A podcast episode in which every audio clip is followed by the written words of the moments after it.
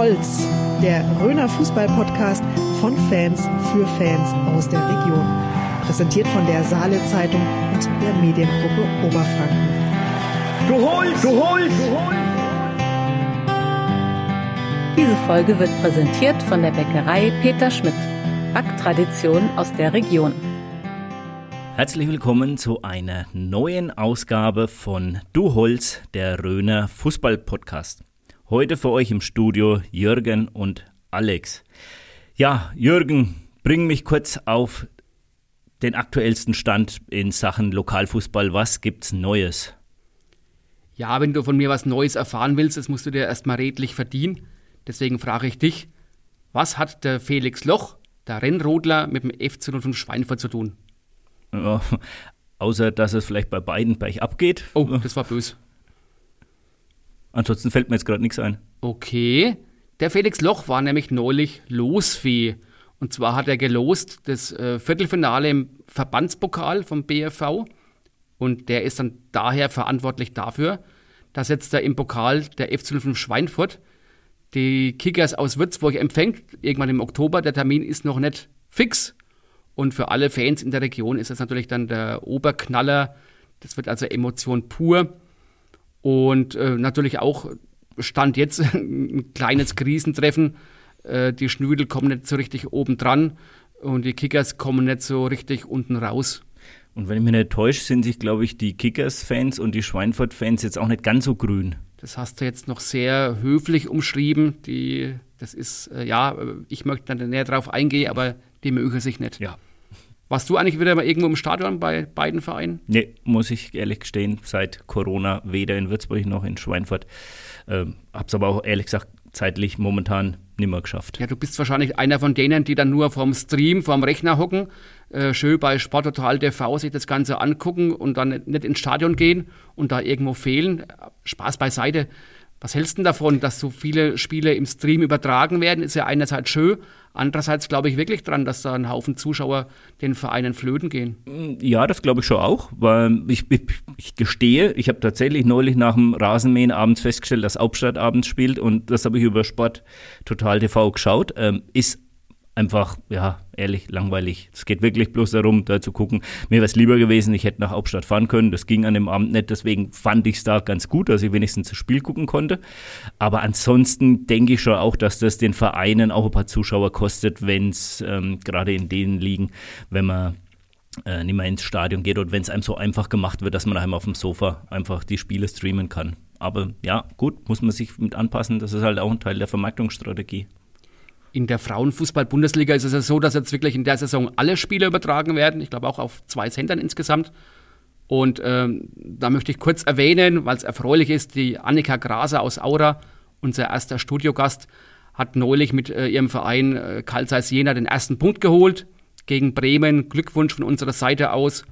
Und in dem Zusammenhang habe ich auch mal geguckt, was unsere anderen Mädels machen, die da höherklassig spielen. Die Madeleine Frank ist ja bei RB Leipzig äh, spielt in der zweiten Bundesliga ganz weit oben mit. Die wollen ja unbedingt aufsteigen. Die Leonie Kreil spielt Bundesliga mit dem SC Sand. Die krebst aber auch ziemlich weit hinten rum. Also der SC Sand wird wohl ein Verein sein, der dann eben mit Karl Zeiss Jena, wo die Annika ist, äh, um den Klassenerhalt äh, kämpfen wird. In Jena war ich ja auch neulich mit dem Sebastian, äh, haben wir ja erzählt, mhm. da war eine, eine coole Geschichte, waren wir eingeladen über die Annika beim Bundesliga-Auftakt gegen Bayer Leverkusen und da hat man auch einen, wirklich einen schönen, interessanten Tag. Auch da nochmal wirklich ein Danke äh, an die thüringische Saale für, für die Einladung. Ja, abgesehen vom Wetter, glaube ich, ne? Ja, äh, ja, das Wetter war wirklich äh, bescheiden. Also da hat es Hunde und Katzen geregnet. äh, aber gut, dafür ja, war das Catering ganz gut. Und äh, ja, Niederlage, 0-3 Niederlage, Ergebnis war auch nicht so toll, aber wir haben das Beste aus dem Tag gemacht und die Annika war eigentlich auch noch ganz gut gelaunt. Ja, äh, höherklassiger Fußball ist äh, auch mein nächstes Thema.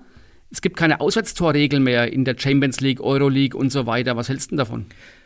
Ja, per se finde ich das eigentlich schon ziemlich gut, muss ich ehrlich sagen. Also mich hat das schon immer ein bisschen genervt, dass dann immer diese Rechnerei war. Du musst dann gucken mit dem Auswärtstorregel und sowas. Das hat teilweise ein bisschen abgelenkt von dem ganzen Thema.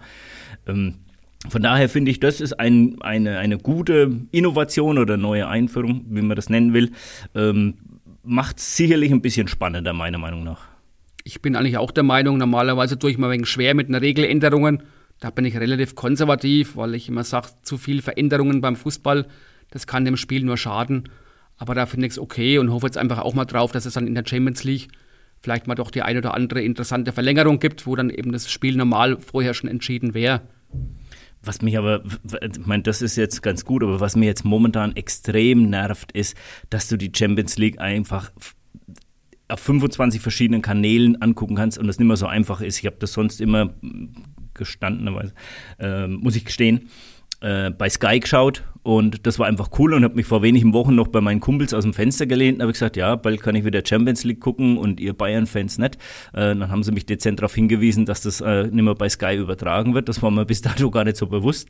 Und dann habe ich mir das mal angeguckt, wo das überall übertragen wird. Also es wird immer verzwickter, immer chaotischer, wo was übertragen wird. Und meine Hoffnung ist, dass die Leute sich wirklich wieder auf den lokalen Fußball besinnen und einfach bei diesem ganzen Übertriebenen ähm, da einfach nicht mehr mitmachen und sagen, wir gucken uns lieber am Sonntag oder am Samstag äh, Fußball bei uns im Dorf an, weil so macht es echt keinen Spaß mehr. Ja, finde ich auch. Aber Champions League, wenn wir dabei sehen, wir, die Bayern mögen wir ja beide nicht so. Aber wir haben beide erfahren äh, über unseren Sebastian, dass äh, tatsächlich der Jamal, der Jamal Musiala von den Bayern, dass das ja quasi ein halber Röner ist. Unglaublich, oder? Äh, ja, ich war auch verwundert. Also wie gesagt, unser äh, Statistik-Fan und Fachmann für Recherche, Sebastian Schmidt, hat es herausgefunden, dass der Jamal Musiala tatsächlich beim TSV Lehnertz gespielt hat. Das müsste ein Stadtteil von Fulda sein, wenn ich mich nicht täusche. Genau. Ja, und äh, damals, jetzt ist er ja mehr so Spielmacher oder auf dem Flügel unterwegs, aber damals schon extremer Goalgetter. 100 Tore irgendwie als 6-, 7-Jähriger äh, wahrscheinlich Bambini oder F-Jugend und dann auch U15 äh, FC Chelsea. Der ist dann als Siebenjähriger zum FC Chelsea gewechselt, äh, hat er dann eben in der U15 in einer Saison knapp 50 Tore gemacht. Also das, äh, ja, die Oberrakete und ja, und der ist in Fulda aufgewachsen, finde ich ziemlich crazy. Ja, absolut. Also, wie gesagt, lieber Jamal, du wirst ja sicherlich auch unseren Podcast hören. Du bist hiermit herzlich eingeladen. Äh, melde dich gerne bei uns, bin ich mir sicher. Ich bin mir sicher, dass das beim FC Bayern im Mannschaftsbus äh, rauf und runter gestreamt wird. Ja, von ganz oben aus der Champions League und von den Top-Ligen kommen wir mal ganz nach unten und dann auch danach ganz hinten. Ich habe neulich einen Hilfeschrei von der SG ähm, Hassenbach 2 bekommen. Und zwar haben die ein massives Torhüterproblem. Ich muss dich kurz verbessern, das ist die SG Hassenbach. Die SG Hassenbach 2, so tief können wir gar nicht gehen. Oh, Entschuldigung, da habe ich mich jetzt versprochen, weil das äh, kommt immer durcheinander mit dem TSV Obertulba. Korrekt. Genau. Ähm, natürlich, also auf jeden Fall war ich in hasse mich. Jawohl. Und da hat der Trainer, der ähm, Oli Hoffmann, mich darauf hingewiesen, dass er jetzt in sieben Keeper in acht Spielen eingesetzt hatten. Also sie haben keinen Stammkeeper, ständig Verletzungsprobleme. Ähm, da waren eingesetzt der Enrico Werner, der Maximilian Kiesner, Frederik Henz, Kevin Voll, der Sebastian Knüttel, man kennt ihn noch, der Sebastian Knüttel, also ich kenne den, der in Großbadorf war, genau, äh, der, wo er noch überall ja, war. Wohnt, der, wohnt in Hasenbach, okay. vor kurzem auf 40. Geburtstag gehabt. Herzlichen Glückwunsch nachträglich. Ähm, der Stefan Muth und mein Trainerkollegen aus der U15, der Maxi Wirt. Also jede Woche eine andere Aufstellung im Tor. Also sollte irgendwo ein vertragsloser Torwart sein, der Lust ein bisschen zu kicken hat. Ich glaube, in Hasenbach freut man sich, wenn man mal einen Stammkeeper, einen festen Keeper für die verbleibenden Spiele bekommen wird. Ja, und auch heute, unser heutiger Gast könnte das Problem beheben, aber ich bin mir nicht ganz sicher, äh, ob er aus seinem Vertrag rauskommen würde, weil er ist aktuell beim TSV Hauptstadt der Torwart. Zu Gast bei uns heute im Sternzeltstudio ist der Lukas Wenzel. Hallo Lukas, bei uns in unserem Podcast. Ich würde dich bitten, dass du dich vielleicht mal ganz kurz für unsere Hörer zu, äh, vorstellst. Mache ich doch gerne. Hallo, schön, dass ich hier sein darf. Ähm, ist mir natürlich auch eine Ehre.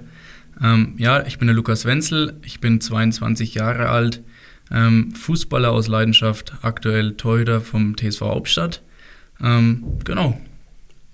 Ja, Lukas, als Tormann kommst auch du nicht ums Fragen Eckle rum.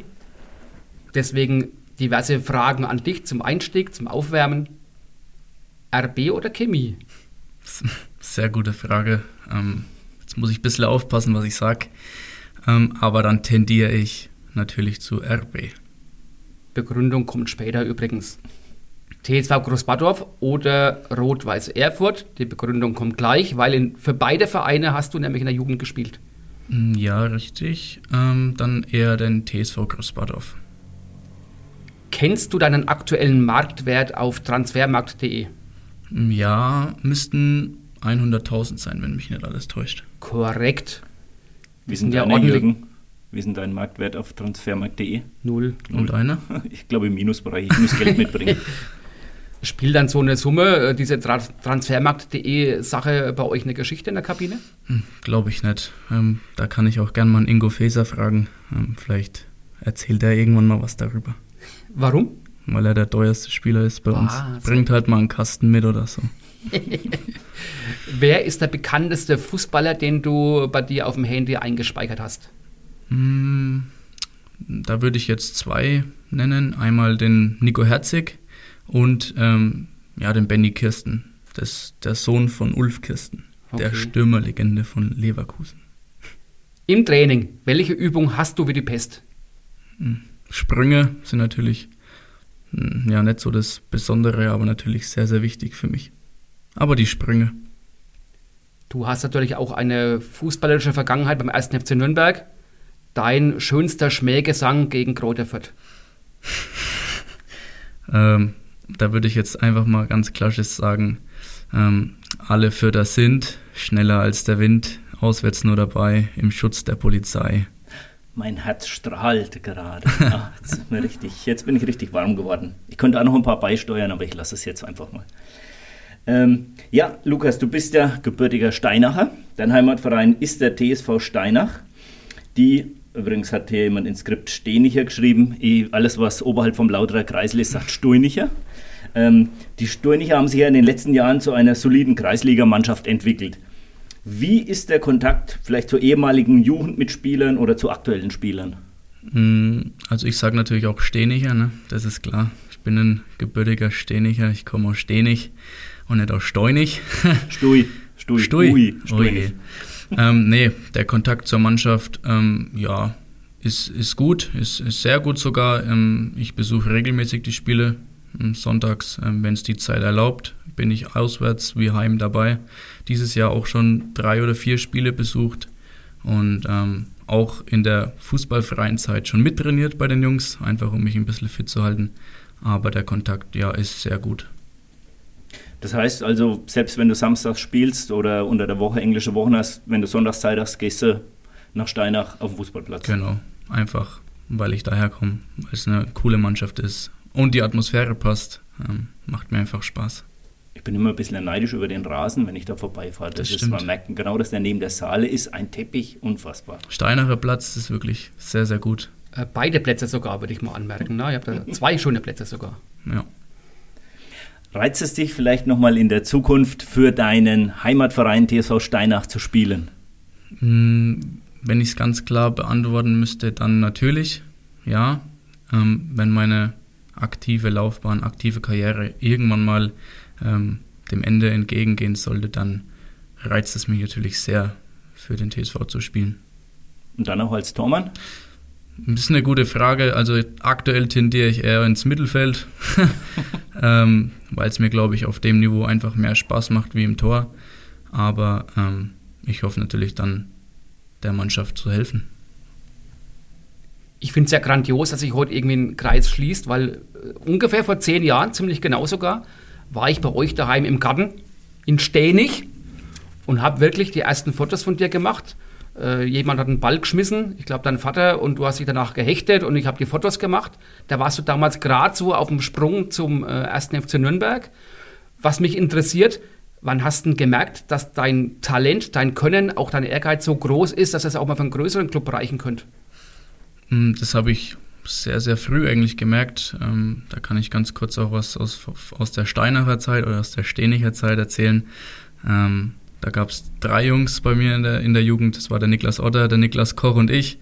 Ähm, wir waren die einzigen drei, die immer geweint haben, wenn wir ein Spiel verloren haben. Also von da hat man schon sehr früh gemerkt, dass wir sehr ehrgeizig sind. Ähm, na, und da wollte ich natürlich auch äh, ja, immer weiterkommen, habe dann an ähm, BV-Sichtungstagen teilgenommen, ähm, war dann auch im Stützpunkt und da hat es dann auch, ja, ich würde jetzt mal sagen, Klick gemacht, weil es dann auch ein bisschen um die Leistung ging. Ähm, hat dann relativ früh angefangen ähm, und dann natürlich äh, durch die, durch die BV-Nominierung war es dann natürlich klar, dass ich weiterkommen will, habe dann an diversen Probetrainings teilgenommen und letztendlich dann den Sprung nach Nürnberg geschafft. Ja, BFV, wer war damals so dein Trainerstützpunkt? Ähm, das müsste der Thomas Hammer gewesen sein. Ähm, und den, den zweiten Trainer, da kann ich mich gerade nicht mehr dran erinnern. Der Peter Rückel könnte das gewesen sein. Ne? Die waren ja über viele Jahre so ein Tandem. Stimmt, ja. Und vom Alter her irgendwie äh, ein paar berühmtere Mädels, die äh, auch jetzt höherklassig spielen. Hast du auch mit denen trainiert? Hm, ich habe mit der Annika Graser, die war, glaube ich, auch schon bei euch äh, im Podcast. Ähm, da könnt ihr auf jeden Fall auch mal ähm, in die Folge mit reinhören. Ähm, kann ich sehr empfehlen. Und mit der ähm, Leonie Kreil ähm, war ich im Stützpunkt, genau. Genau, aus Puppenrot. Und äh, ein relativ bekannter Tormann-Kollege von dir ist ja der Lukas Zahaczewski. Der kommt aus Oberdull. Ich hoffe, das sagst du auch so, Alex. Oberdull. Oberdull. Und der äh, ist ja auch ungefähr so alt wie du, äh, hat bei Kräuter Fürth gespielt, ist jetzt in Bayreuth und neulich habt ihr euch in Hauptstadt getroffen. Ja. Beim Punktspiel. Wo, äh, wie war denn das? Das ist natürlich immer schön, wenn man ehemalige Torwartkollegen, Konkurrenten, wie man es nennen möchte, trifft, weil ähm, man ist natürlich ständig in Kontakt, ja, tauscht sich da aus, wie läuft es bei dir, wie läuft es bei dir. Ähm, das ist natürlich immer schön, dann auch äh, Jungs in deinem Alter zu treffen, die auf, auf dem Niveau spielen ähm, und ähm, immer cool. Ja. Höre ich raus, dass ihr euch auch schon länger kennt? Natürlich, also auch von früheren Spielen, ja, ich äh, bei Großbadorf, er bei Schweinfurt, ähm, dann er bei Fürth, ich in Nürnberg, ähm, jetzt Hauptstadt bei Reuth, ja, da trifft man sich schon das eine oder andere Mal auf dem Platz und ähm, wir haben auch definitiv auch schon länger Kontakt, ja. Wie gingen dann damals die Derbys immer so aus? Natürlich haben wir immer die Derbys gewonnen. Sehr gut. Selbstverständlich. Ähm, wenn man zu erfolgreichen Themen kommt, muss ich natürlich sofort zum ersten FC Nürnberg umschwenken. Ähm, welche Leute beim Club haben dich denn in deiner Zeit da am meisten geprägt? Hm, sehr, sehr gute Frage. Ähm, natürlich ist es so, wenn man als, als 13-Jähriger äh, zum Club kommt, ähm, blickt man natürlich ja schon auch zu den Profis hoch. Äh, Profis hoch. Das ist, ist was ganz Besonderes. Du bist automatisch auch als, als 13-Jähriger dann Clubfan, ähm, bist dann auch Balljunge im Stadion. Das heißt, du bist da wirklich hautnah dabei und ähm, damals war es eben Raphael Schäfer, der die Nummer 1 dort war und ähm, Patrick Rakowski, ähm, die mich natürlich das sehr, sehr inspiriert haben, sage ich mal, und wo ich natürlich auch hochschaue. Und natürlich meine Torwarttrainer in der Jugend, also der Martin Scharrer, ähm, André Wachter und natürlich auch der Christian Krüger, der mich jetzt auch vor allem in den letzten Jahren beim Club, also die letzten Jahre ähm, B-Jugend, A-Jugend, ähm, wo es dann natürlich auch wirklich Richtung Herrenbereich ging, ähm, das sehr unterstützt haben und ähm, mir quasi das Torwartspiel beigebracht haben. Warst du dann damals auch in Nürnberg in der Schule? Sehr, sehr interessantes Thema. Ähm, kann ich vielleicht auch eine, eine kurze Story dazu erzählen. Ähm, also ich war bis, bis ähm, so 14.15 Uhr war ich in Bad Bocklet in der Schule, ähm, habe dann ähm, die Schule gewechselt ähm, geplant war, dass ich mit, mit 15 ähm, dort auf Sportinternat gehe. Hat leider damals nicht geklappt, da die Internatsplätze voll waren. Und da muss ich auch meiner Mama mal alles, äh, ja, habe ich sehr, sehr viel zu verdanken. da liebe Grüße auch an meine Mama, die mich da immer unterstützt hat, die damals ihren Job gekündigt hat für mich. und es tatsächlich so war, dass ich zehn Monate mit meiner Mutter im Wohnmobil gelebt habe. Also wir waren ähm, auf dem Campingplatz neben dem Stadion direkt. Ähm, habe ich mich damals nie getraut, drüber zu sprechen, weil es, ähm, kann man sich vorstellen, als 15-Jähriger schon ein bisschen komisch klingt, wenn man jetzt sagt, hey, ich kann dich heute nicht mit heimnehmen, weil ich im Wohnmobil wohne. Ähm, aber muss dazu sagen, dass natürlich eine mega Erfahrung war. Also die einen sind dann eben äh, früh aufgestanden, sind ins Schwimmbad und du bist in der Schule. Genau, ich hatte mein Fahrrad vor Ort, ähm, bin dann ja, mit der Mama früh auf zum Bäcker, ähm, oder wie gesagt in die Schule. Bin dann mit dem Fahrrad in die Schule gefahren. Das war zwei Kilometer vom, vom Campingplatz weg. Genauso war der, ähm, der Trainingsplatz, das Trainingsgelände nur zwei Kilometer vom Campingplatz weg. Und so war das alles immer sehr gut zu erreichen mit dem Fahrrad. Und wenn man dann die Flutlichtmasten äh, sieht vom Max-Morlock-Stadion, ist das so eine Motivation auch für dich, wo du sagst, Mensch, da möchte ich auch mal rein, das ist so mein Ziel. Definitiv. Ja, man fährt direkt mit dem Fahrrad am Stadion vorbei, kann dann so durch die Gitter in, ins Stadion schauen, sieht dann den Platz, sieht die Tribüne und das, klar, dafür lebt man, dafür hat man das ja auch gemacht. Ähm, und das ist schon das große Ziel natürlich, auch in solchen Stadien zu spielen. Gibt es noch Spieler aus deiner Zeit beim 1. FC Nürnberg, mit denen du heute noch im Kontakt stehst? Mm, natürlich. Ähm, unter anderem Leon Heinze ähm, und auch Jonas Scholz. Ja, Jonas Scholz, mit dem habe ich auch ja, die ganze Jugend eigentlich verbracht beim Club, der dann ähm, bei Kaiserslautern ähm, seinen ersten Profivertrag unterschrieben hat. Ähm, für ihn natürlich auch riesig. Der jetzt bei ähm, Homburg spielt in der Regionalliga Südwest. Ähm, und ansonsten habe ich durch die Bayern-Auswahl noch Kontakt zu, zu ein paar Spielern, die natürlich jetzt auch im Profigeschäft tätig sind, ja. Muss ich mal kurz reingrätschen, Alex? Entschuldigung, Bayern-Auswahl. Äh, warst du auch mal beim Rimini Cup in Hausen dabei? Ich, ja, zweimal sogar. Ich habe ähm, einmal für den 1. FC Nürnberg den Rimini Cup gespielt und einmal äh, mit der Bayern-Auswahl den Rimini Cup gespielt. Welcher Gegner war ganz besonders für dich? Ist er ein internationales Turnier? Hm, das, also so richtig kann ich mich nicht mehr dran erinnern, aber es müsste Sparta Prag gewesen sein. Damals ein riesen Highlight gegen eine ausländische Mannschaft zu spielen.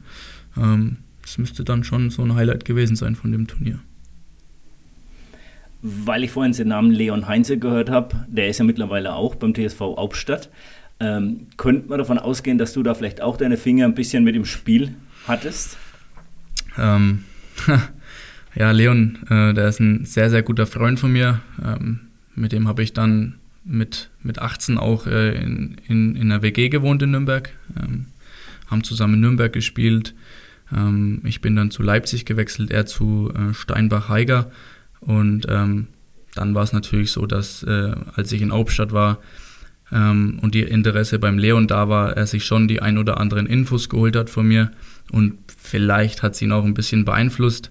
Ähm, das muss am besten der Leon entscheiden, aber ähm, ich bin natürlich froh, dass er da ist, weil es einfach ein sehr guter Freund von mir ist. Wenn du jetzt auf den aktuellen Clubkader schaust und hättest einen Wunsch komplett frei und dürftest einen Spieler aus Nürnberg holen, wer wäre das?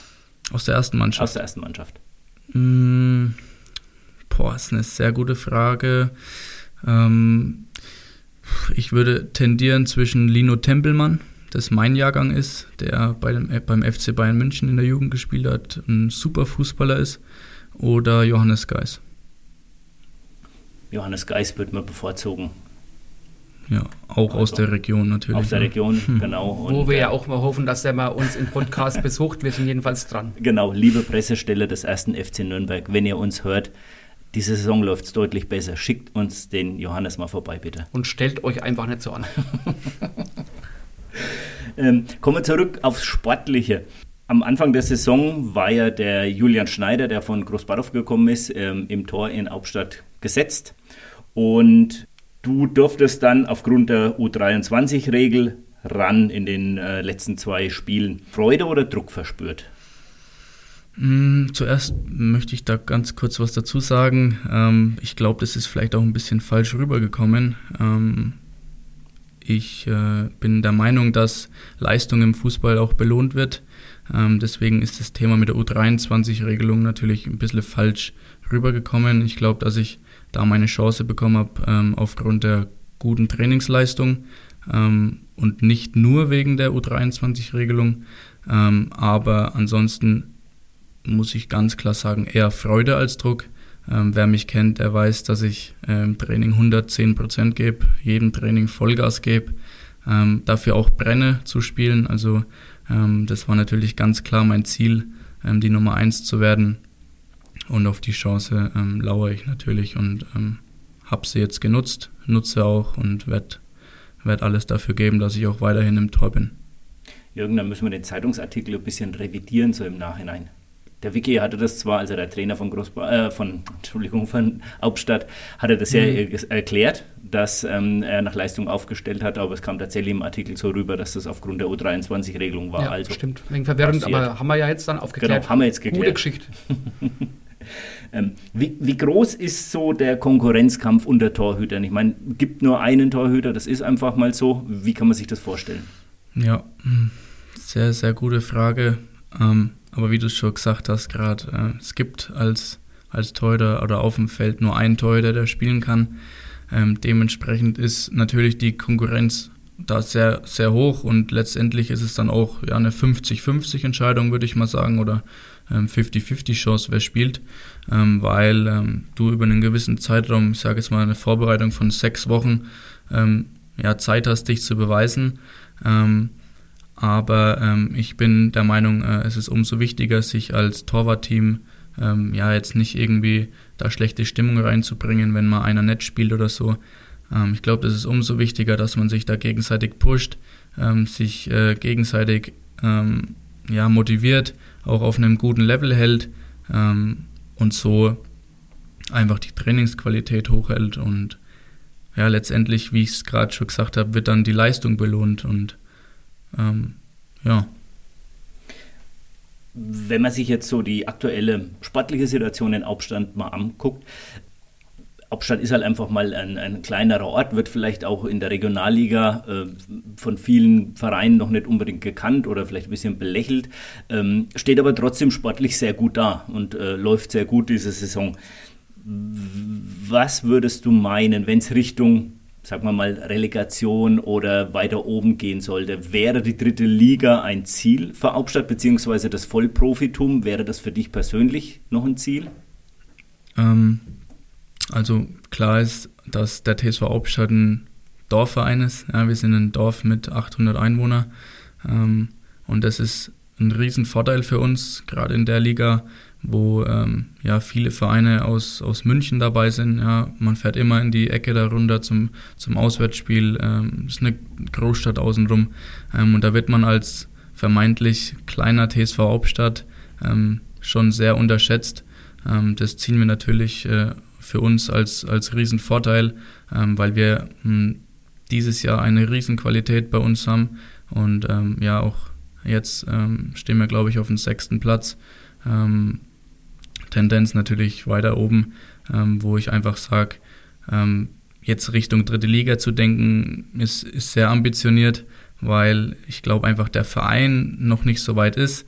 Ähm, der muss sich in, in vielen ähm, Sachen auch noch ein bisschen ja, ja, professioneller verhalten, sage ich einfach mal, aber trotzdem für die Verhältnisse, die wir haben, ähm, für das ganze Umfeld ähm, ver verläuft alles sehr professionell und natürlich für die Region auch schön, wenn ein Verein mit wenig Zuschauern, äh, sorry, wenig, wenig Einwohnern ähm, so weit oben in der Regionalliga mitspielen kann.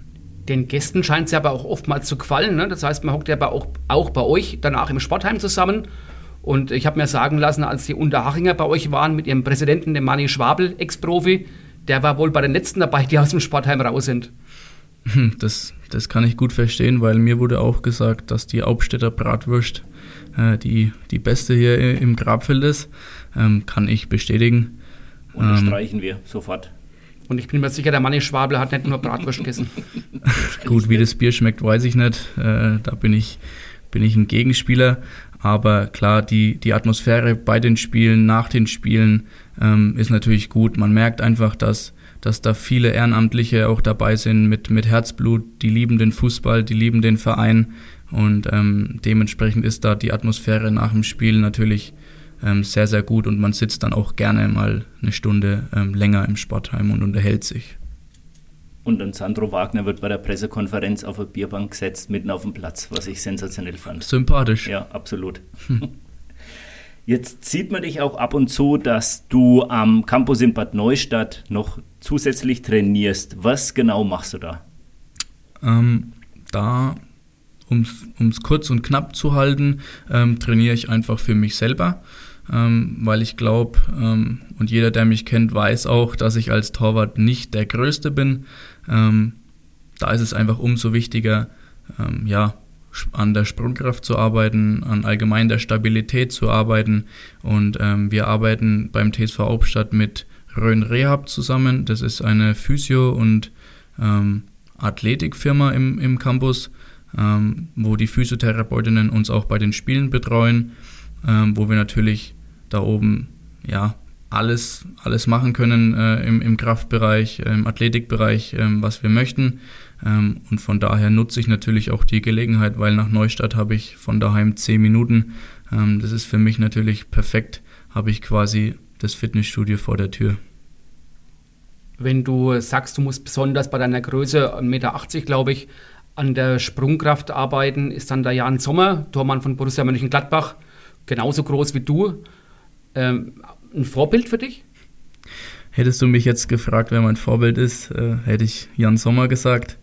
Ähm, ja, also ähm, klar ist auch, dass, dass die Größe nicht entscheidend ist. Ähm, da gehören viele, viele Faktoren dazu ähm, heutzutage im modernen Fußball und ähm, Jan Sommer für mich einer der besten Torhüter der Bundesliga, ähm, Schweizer Rekordspieler jetzt auch und wenn ich natürlich noch zu meinen Vorbildern zähle, ist ähm, Ter Stegen, der meiner Meinung nach fußballerisch ähm, den Fußball nochmal auf oder das Torwartspiel nochmal auf eine ganz andere Welle bringt.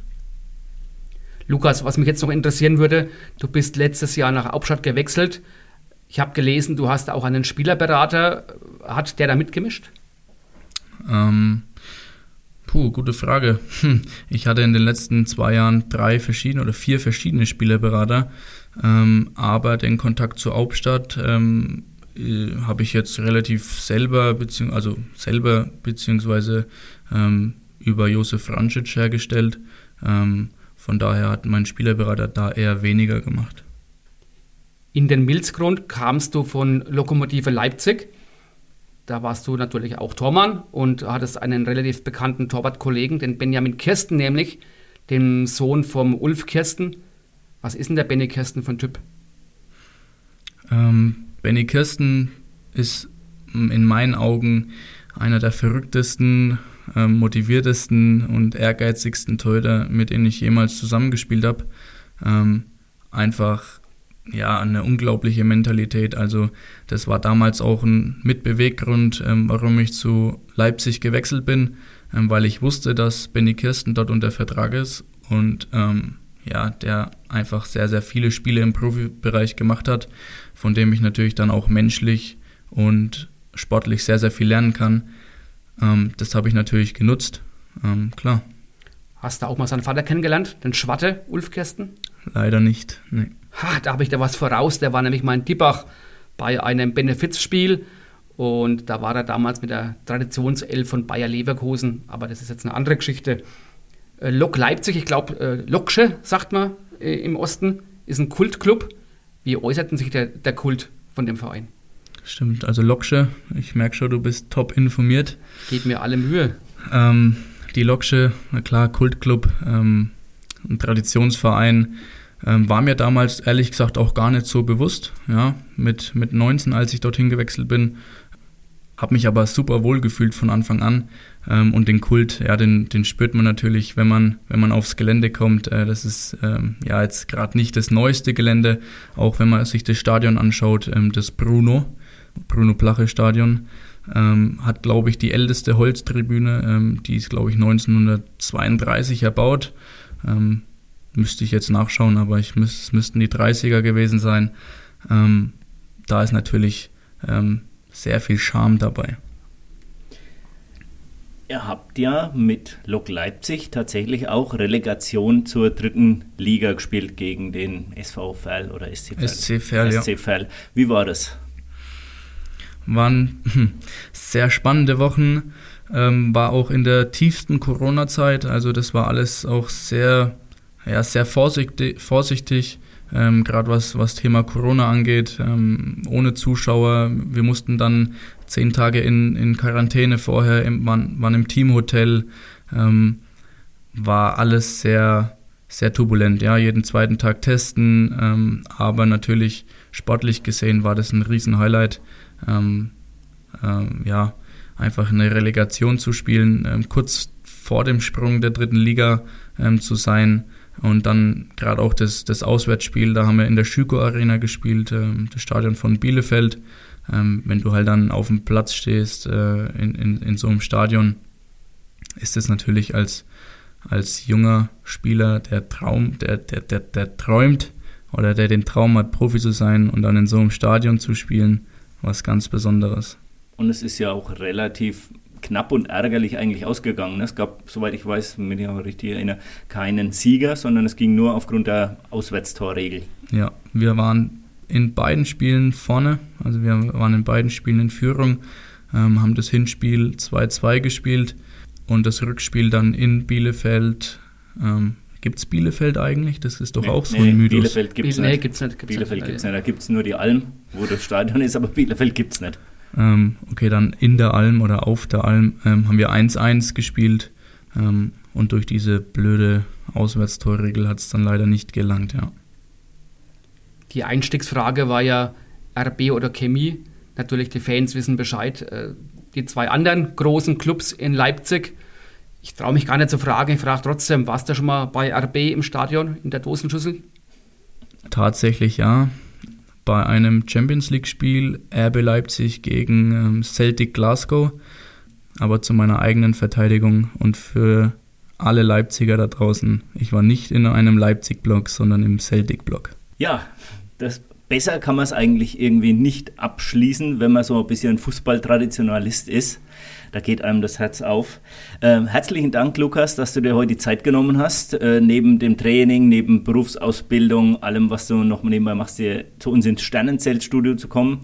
Alles Gute dir weiterhin und vielen Dank nochmal. Vielen lieben Dank. So, und da wir heute ja einen Torwart zu Gast hatten, nutze ich das mal, um weiterzuleiten mit einem Abschlag und spiele den Ball direkt zu unserem Peter Baldassar mit seinem Baldassars Histörchen. Ja, Peter, deine heutige Geschichte spielt in Tulba, das ist schon ein bisschen her, 15 Jahre ungefähr. Was für ein Spiel war denn das? Ja, das war ein Vorbereitungsspiel zwischen dem FC Tulba und dem FC Haßfurt. Die haben damals in der Landesliga gespielt. Und ja, zu meiner Freude habe ich einen alten Freund von mir getroffen, den Markus Hoffmann. Der war damals zwei, drei Monate vorher von den Schnüdeln nach Haßfurt gewechselt aus beruflichen Gründen. Wir standen dann zwischen den Bänken beieinander und haben uns halt so über alte Zeiten unterhalten. Ja, im Spiel ging dann Haßfurt irgendwann mal 1-0 in Führung. In der zweiten Halbzeit gab es dann einen Freistoß für Tulba und ich sehe, wie der Dominik Halbig den Ball ins Tor einköpft. Es gab sofortige Proteste von Haßfurter Spielern, die behauptet haben, der Halbig hätte gefault. Also es gab Rufe, Schiri, das war doch faul. Aber das Tor hat dann gezählt. Ja, dummerweise. Oh. Äh, für mich dumm, weil ich gedacht habe, das Tor hätte nicht gezählt. Die Mitschuld an meinem Versagen muss ich eindeutig dem Alex Hüfner geben. Der Alex Hüfner, hat er mitgespielt damals? Nee, der war Linienrichter. Und nachdem die Hassfurter protestiert haben, hat er reingerufen, Schiri, das war doch kein Foul gewesen. Und ich habe jetzt angenommen, der Schiedsrichter hat wirklich auf Foul entschieden, drehe mich wieder zum Hoffmann rum, unterhalte mich mit ihm weiter und übersehe völlig, dass der Schiri das Tor anerkannt hat und es gab wieder Anstoß an der Mittellinie. Und am nächsten Tag war es falsch in der Zeitung? Natürlich, nächsten Tag steht drin, dass äh, Haßfurt 1-0 gegen Tulba gewonnen hat. Am Nachmittag ruft mich der damalige Redaktionsleiter, der Robert Rossmanit, an und sagt zu mir so ganz suffisant, es ist ja schön, wenn du auf dem Platz bist, aber noch schöner wäre es gewesen, wenn du auch das richtige Ergebnis beigebracht hättest. Ich habe mich gewundert, sagte, ja, heute früh haben etliche Tulba angerufen, haben mitgeteilt, dass es 1-1 ausgegangen ist. Und sie haben sich gewundert, weil du ja vor Ort warst. Also es kann ja keine telefonische Falschmeldung gewesen sein. Ich sage, ja, und was ist da passiert? Ja, der, der Halbig hatte Tor geköpft. Ja, meine Recherche später hat äh, sich herausgestellt, dass es da doch gezählt hat und ich praktisch dem Alex Hüfner auf die falsche Pferde gesprungen bin. Naja, vielleicht hört die Geschichte ja unser Robby Rossmann nicht, der äh, beruflich mittlerweile in der Schweiz ist. Vielleicht hört er den Podcast, äh, dann schickt mal auf die Art und Weise Grüße rüber ins Land der Schweizer. Das war's mit einer neuen Folge von Du Holz, dem Röner Fußball-Podcast. Wie immer könnt ihr uns schreiben über Facebook, über Instagram, per E-Mail an duholz.podcast.gmail.com. Wir freuen uns auf euer Feedback und wie immer beende ich mit, wir müssen doch morgen alle wieder auf die Arbeit.